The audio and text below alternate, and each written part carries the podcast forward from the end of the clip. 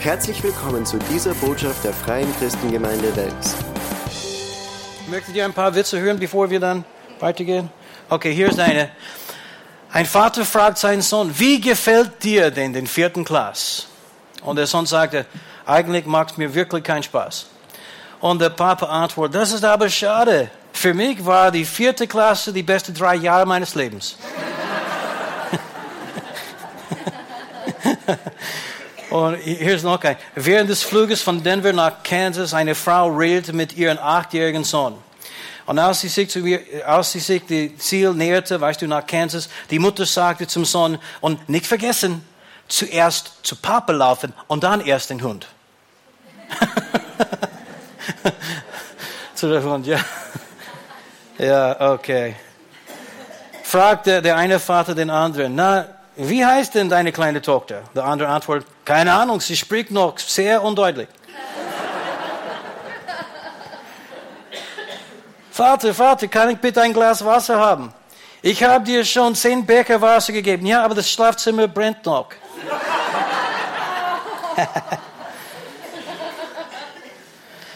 Und äh, ich habe nur ein paar Zitate von Leuten. Hier ist einer, der sagte, ein Mann namens John Wilmot, der sagte, bevor ich geheiratet habe, hatte ich sechs Theorien über Kindererziehung. Jetzt habe ich sechs Kinder und keine Theorien mehr. Ah, und dann hier ist eine äh, von Lionel Kaufman. Kinder sind eine große Trost in deinem Alter und sie helfen dir schneller zu erreichen auch. Äh, und dann hier ist etwas. Wann, äh, und das, das muss ich sagen, weil das ermutigt mich zu erkennen, wie das dann alles stattgefunden hat. Wahnsinn ist erblich. Du bekommst es von deinen Kindern.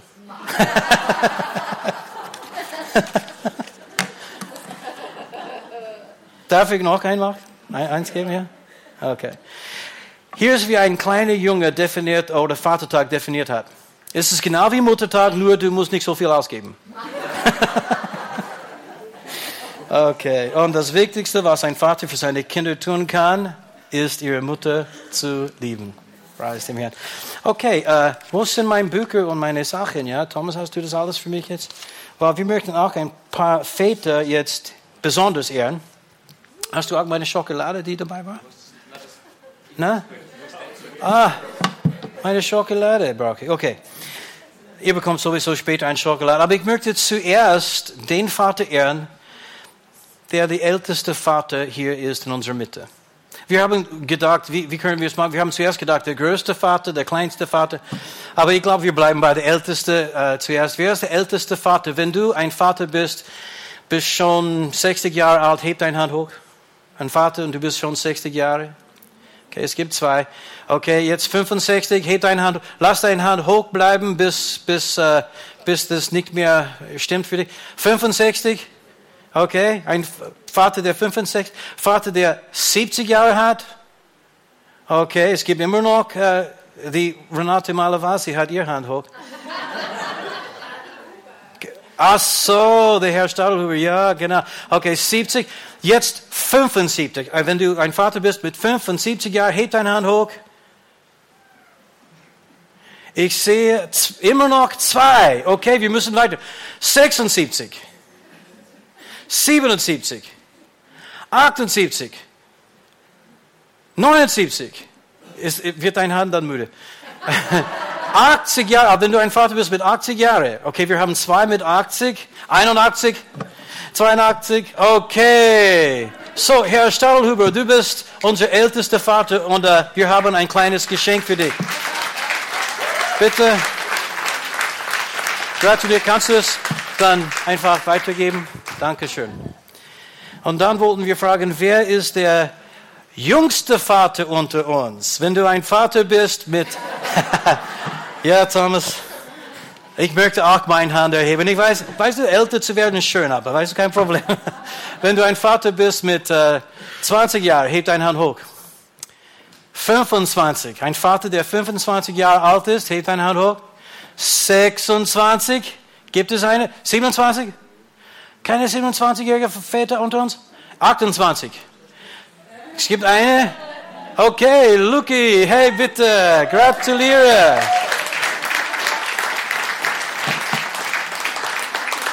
So, Das ist wirklich was, was nur Väter ihren Kindern geben können. Zum Beispiel Schokolade. Okay, gratuliere. Und, äh, und dann haben wir der Vater mit den meisten Kindern. Ja, das machen wir immer. Wer ist der Vater unter uns mit den meisten Kindern? Wer hat fünf Kinder? Sechs Kinder, sieben Kinder, acht Kinder. Okay, vier Kinder? Vier? Okay, es gibt zwei, die eine Hand gehoben haben für vier. Gibt es eine mit fünf? Ja, aber er, er hat seine Hand nicht gehoben. fünf Kinder, der Josef Karl. Gibt es jemanden mit mehr als fünf Kindern hier bei uns? Ein Vater mit mehr als fünf Kindern? Wie viele Kinder hast du, mein Bruder? Hä? Vier. Okay, das ist nicht mehr als fünf. Ja, aber, aber fast, fast. Das ist fast mehr als fünf, aber nicht genau. Okay, dann Josef Karl, du hast gewonnen. Wer? Hat sechs Kinder. Okay, bitte. Sechs Kinder. Okay, alles klar. Gottes Segen und gratuliere. Ich glaube, das war's. Ich habe noch eine. Welcher Vater sollten wir das dann geben? Ja? Der neueste Vater. Wenn du ganz neu bist, weißt du, ich meine, du hast ein Kind, der, dein erstes Kind ist weniger als ein Jahr alt. Gibt es jemand?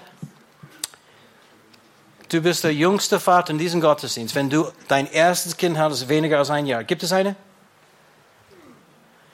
Dein Kind ist weniger als eineinhalb Jahre. Nein, dein erstes Kind ist weniger als eineinhalb Jahre. Erstes Kind weniger als eineinhalb Jahre. Hey, gratuliere, komm jetzt nach vorne, du hast gewonnen. Das ist für Herr Stadelhuber. Gratuliere. Wie heißt du dann? Bernhard. Bernhard, gratuliere. Ja, alles Gute zum Vatertag. Super, preis dem Herrn. Okay. So, wenn du deine Bibel hast, ich möchte aus Epheser 6, 1 lesen. Äh, meine Kinder haben diese Schriftstelle zitieren können mit drei Jahren, denke ich. Und äh, eine gute Schriftstelle auswendig zu lernen. Ihr Kinder, gehorcht euren Eltern im Herrn, denn das ist Recht. Ehre deinen Vater, deine Mutter, das ist das erste Gebot mit Verheißung, damit es dir wohlgehe und dass du lange lebst auf der Erde. Ehre deinen Vater und deine Mutter. Wir haben äh, schon Muttertag gefeiert, jetzt feiern wir Vatertag.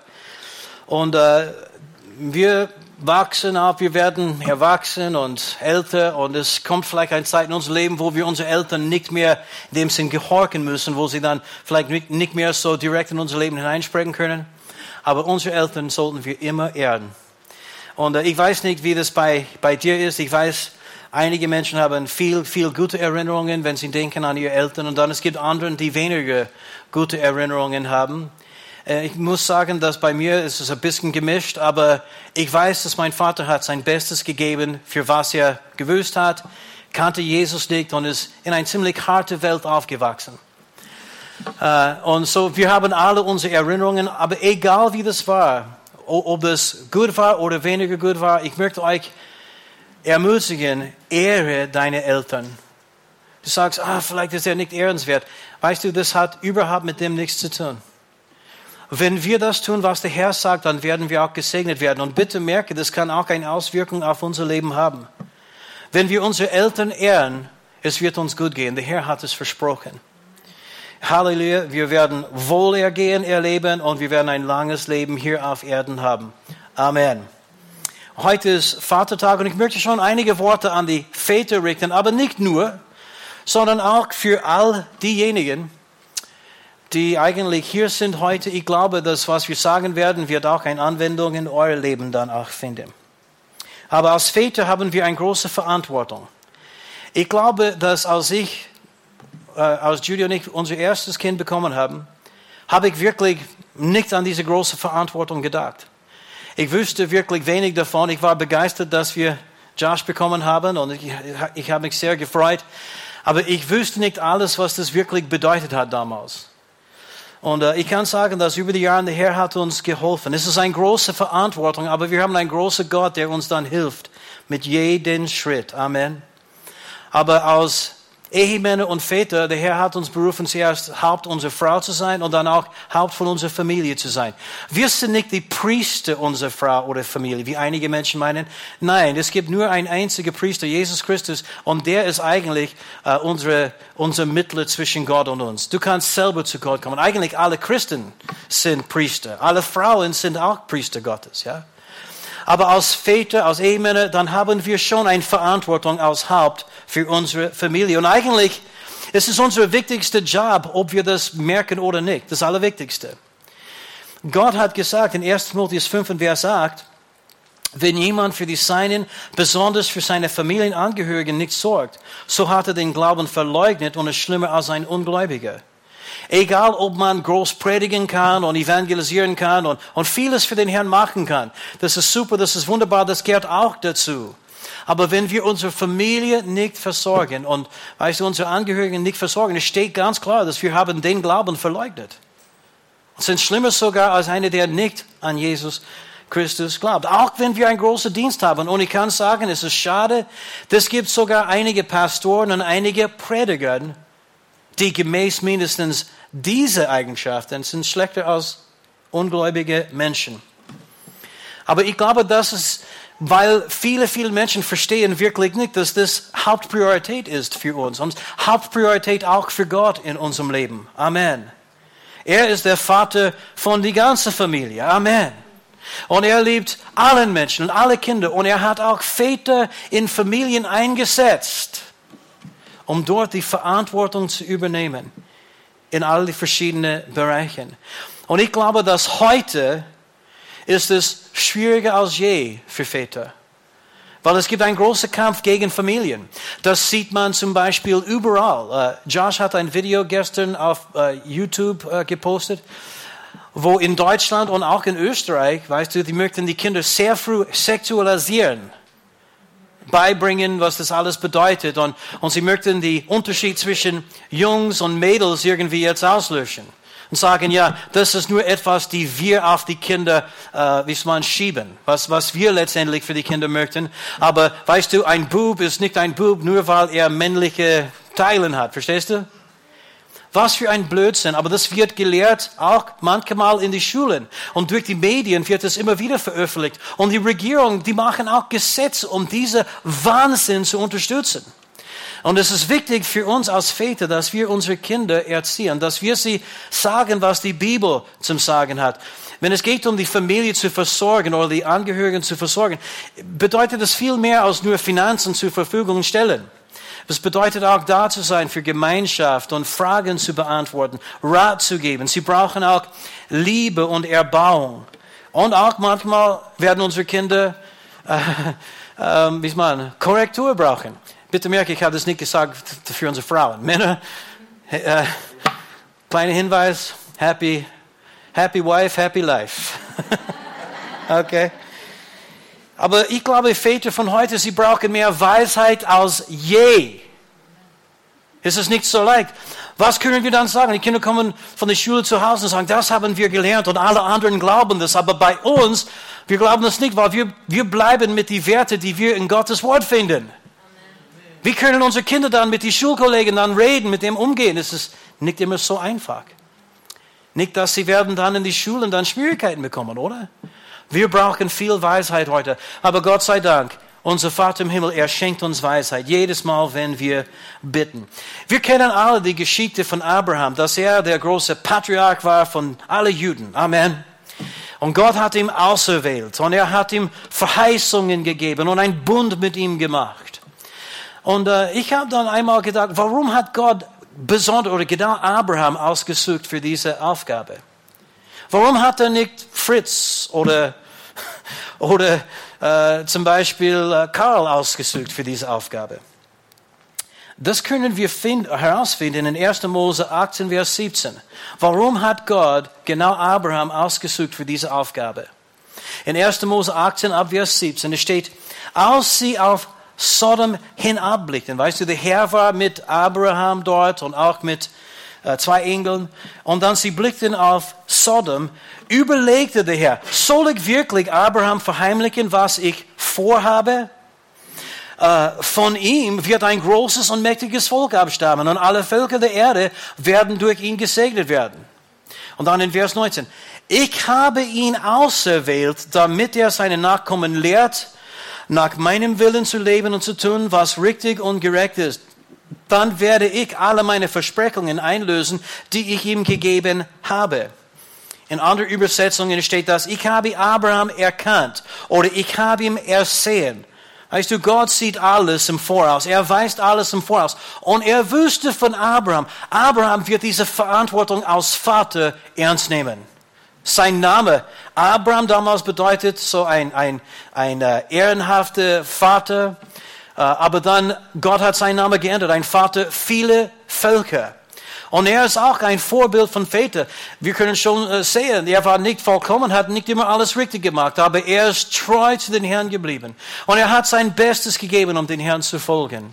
Und Gott wusste, Abraham, der wird seine Verantwortung als Vater ernst nehmen, um seine Kinder, Halleluja, für mich zu erziehen. Und bitte merke, Gott hat die Erfüllung von seinen Verheißungen an Abraham auch damit verbunden. Habt ihr das gesehen? Ich habe ihn auserwählt, damit er seine Nachkommen lehrt, nach meinem Willen zu leben und zu tun, was richtig und gerecht ist. Dann werde ich alle meine Versprechungen einlösen, die ich ihm gegeben habe. Nochmals, das zeigt uns, wie wichtig das ist für den Herrn. Er hat viele wunderbare Verheißungen gegeben. Aber er will auch, dass wir unsere Kinder für ihn erziehen.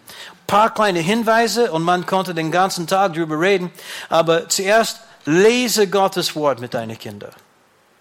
Amen. Gottes Wort ist eigentlich unsere geistliche Nahrung.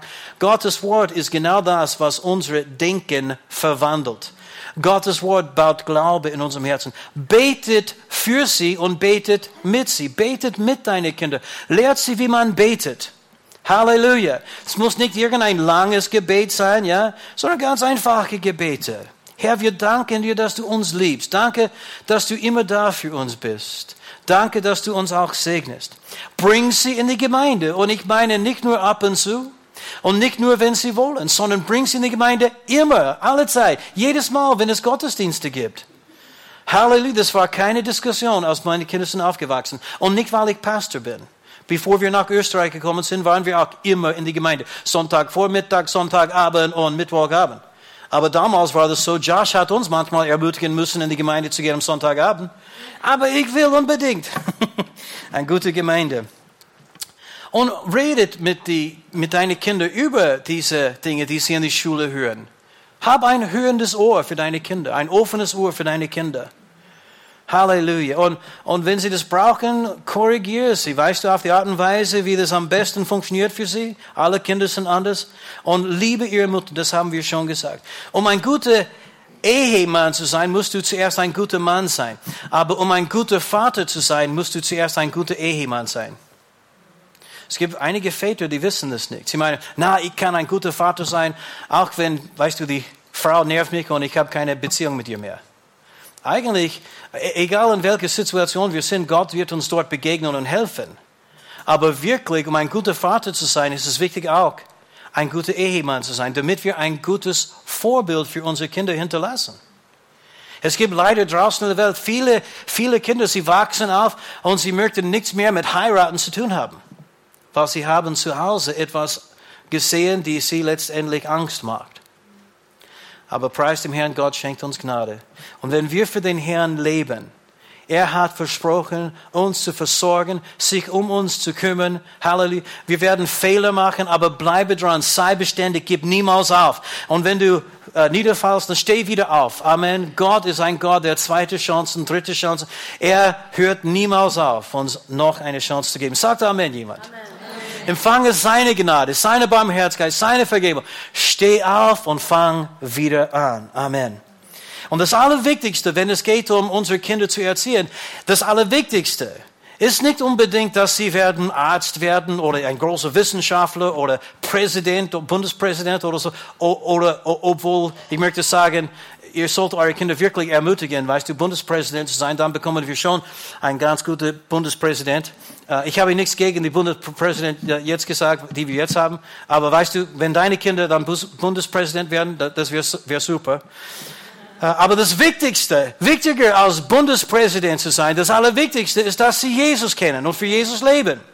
In die Hoffnung für alle Bibel, in Epheser 6, 4, steht geschrieben, ihr Väter behandelt eure Kinder nicht ungerecht, sonst fordert ihr sie zum Widerspruch heraus. Eure Erziehung soll sie vielmehr in Wort und Tat zu Gott, dem Herrn, hinführen. Was ist das Ziel von unserer Erziehung? Nicht nur, dass sie brave Staatsbürger werden. Das möchten wir auch, aber das ist nicht das Hauptziel. Das Hauptziel ist, dass sie werden Jesus kennen, von neuem geboren werden. Halleluja, Staatsbürger des Himmels werden. Und das ist eigentlich, um was es geht mit unserer Erziehung. Und wie ich sagte, ist es ein sehr schwieriger Tag. Weißt du, es gibt schwierige Zeiten jetzt, gefährliche Zeiten. Und ich möchte alle Väter und ich möchte uns alle ermutigen heute, dass wir nicht vergessen. Ja, wir haben große Verantwortungen und so weiter, aber wir haben auch einen Vater.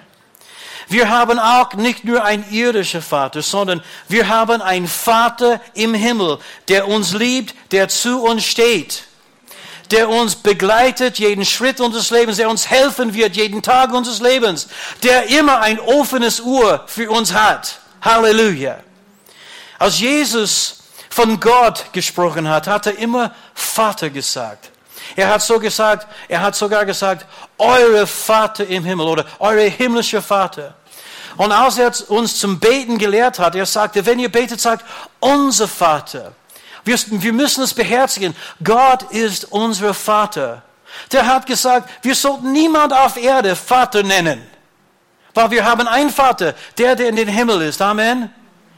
Uh, unsere, uh, die, die Frau von unserem Pastor in New Jersey, sie redete von dieser Stelle einmal, wo Jesus das sagte. Und sie sagte, deshalb habe ich meinen irdischen Vater niemals Vater genannt. Ich habe ihn immer Papa genannt. Und weißt du, wir müssen nicht gesetzlich sein und unser Vater ist unser Vater. Aber trotzdem, versteht ihr, was Jesus damit gemeint hat? Unser richtiger Vater ist im Himmel. Das ist unser himmlischer Vater, Gott, der Schöpfer allen Dingen. Er hat ein riesiges Vaterherz und er liebt dich. Und das, das hilft uns in solche Zeiten wie diese. Epheser 3 und Vers 14. Paulus schrieb hier in seinem Gebet für die Epheser, deshalb beuge ich meine Knie vor dem Vater, der der rechte Vater ist über alles, was da Kinder heißt im Himmel und auf Erden. Das ist die Luther-Übersetzung. Halleluja. Wir, wir können unsere Knie vor den Vater beugen. Unser Vater im Himmel. Und er ist der rechte Vater über alles, was Kinder heißt. Amen. Amen. In einer anderen Übersetzung wird es so ausgedrückt. Deshalb beuge ich meine Knie vor dem Vater unseres Herrn Jesus Christus, von dem die ganze Familie im Himmel und auf Erden den Namen erhält. Unser Gott ist unser Vater und er ist der Vater von die ganze Familie, die im Himmel und auch äh, auf Erden ist. Das ist sein, sein Herzens, äh, wie man, seine Herzensliebe für uns, sein Vaterliebe. Deswegen hat er uns geschaffen, die Menschheit geschaffen. Gott ist Liebe und er wollte eine Familie.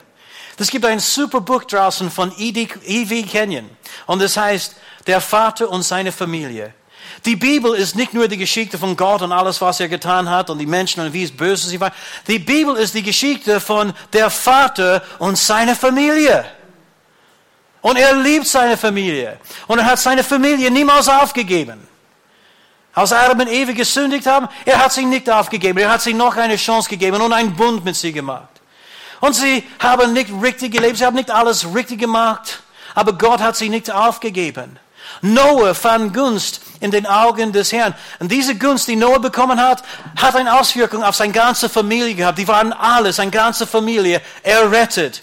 Gott hat die Menschheit niemals aufgegeben hat einen Bund mit Abraham gemacht. Er hat das Gesetz durch Mose gegeben. Er hat diese Königsherrschaft durch König David klargestellt für allen Menschen auf Erden. Ein Friedensherrschaft für allen. Halleluja, klar dargestellt. Warum? Weil er liebt die Menschheit und hat sie nie aufgegeben. Und dann in die Fülle der Zeit hat er seinen eigenen Sohn geschandt. Geschickt hier auf Erden, um für uns zu sterben. Um die Strafe zu bezahlen, die wir schuldig waren. Warum?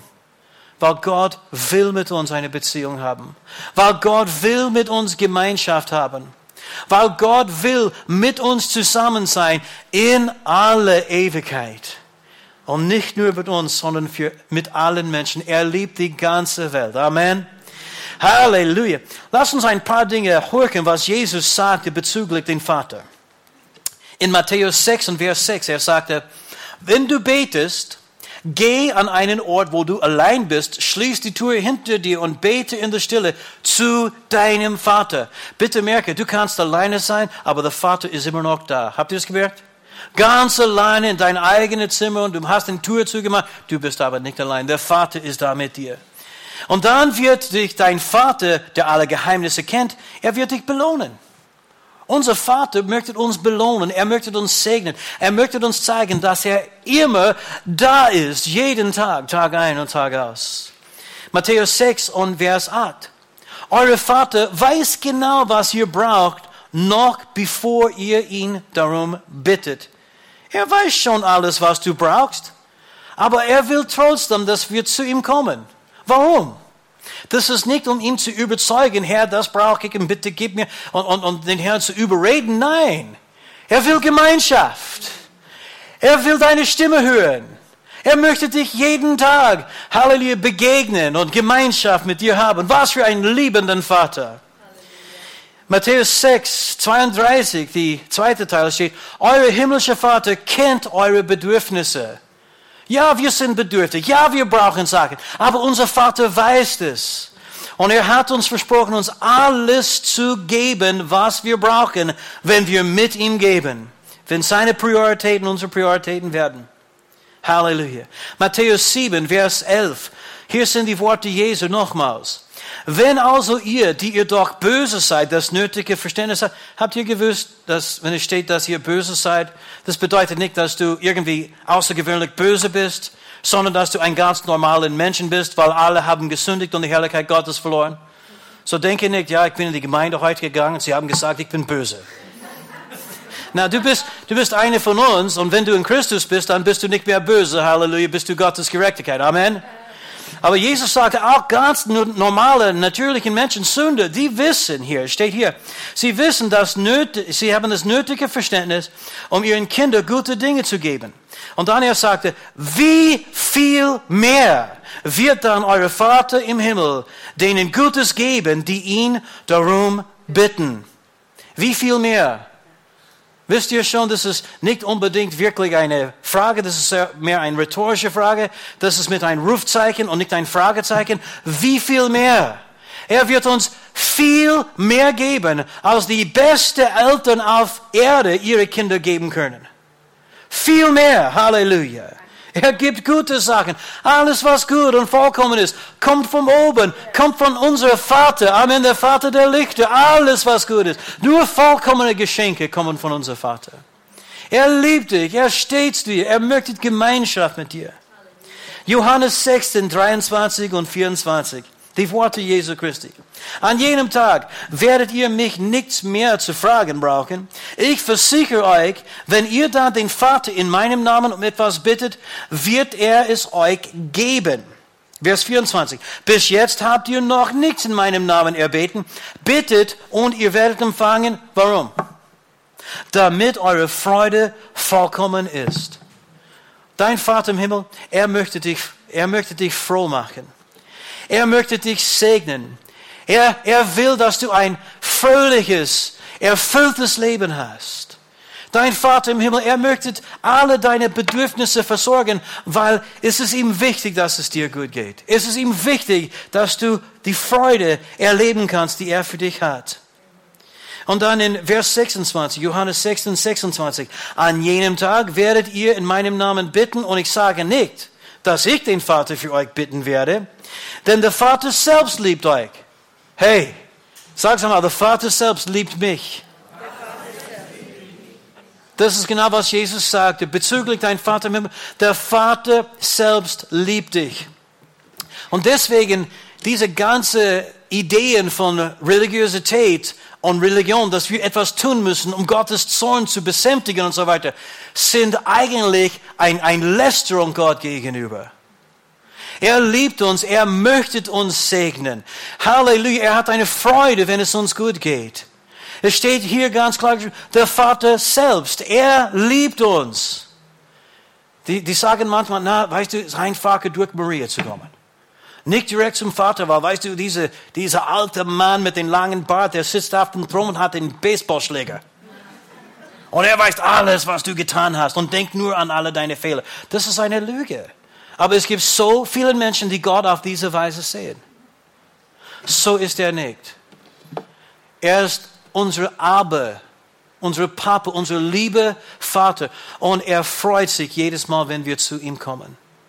Er möchte nicht, dass wir uns niedermachen, dass wir auf den Boden legen und versuchen, ihn irgendwie zu besänftigen oder beruhigen. Nein, er will, dass wir mit Freimut vor seinem Gnadenthron kommen. Er will, dass wir kommen mit Zuversicht und dieser Erkenntnis, dass er uns liebt. Halleluja. Amen. Mir geht schon besser. Johannes 17, Vers 22. Aber warum, warum wird Gott unsere Gebete erhören? Weil er uns liebt. Ja, es gibt eine richtige und falsche Art und Weise zu beten, das wissen wir. Ja, wir sollten im Glauben beten. Aber ich möchte dir was sagen. Der Vater im Himmel, er tut so viele Dinge für uns in seiner Souveränität, die wir manchmal überhaupt nicht merken. Wir haben so viel Segen erlebt, nur weil er uns segnen möchte. Und ja, wir sollten lernen, wie man betet. Aber Gott wird unsere Gebete nicht erhören, weil wir so gut beten können. Er erhört unsere Gebete, weil er uns liebt. Und ich bin überzeugt, und ich bete den Rosenkranz nicht. Ich, ich, glaube, dass das wirklich nicht die richtige Art und Weise ist zu beten. Ich darf das sagen. Ich liebe alle Katholiken. Aber ich bete nicht so und ich glaube nicht, dass es was der Herr gemeint hat mit Gebet.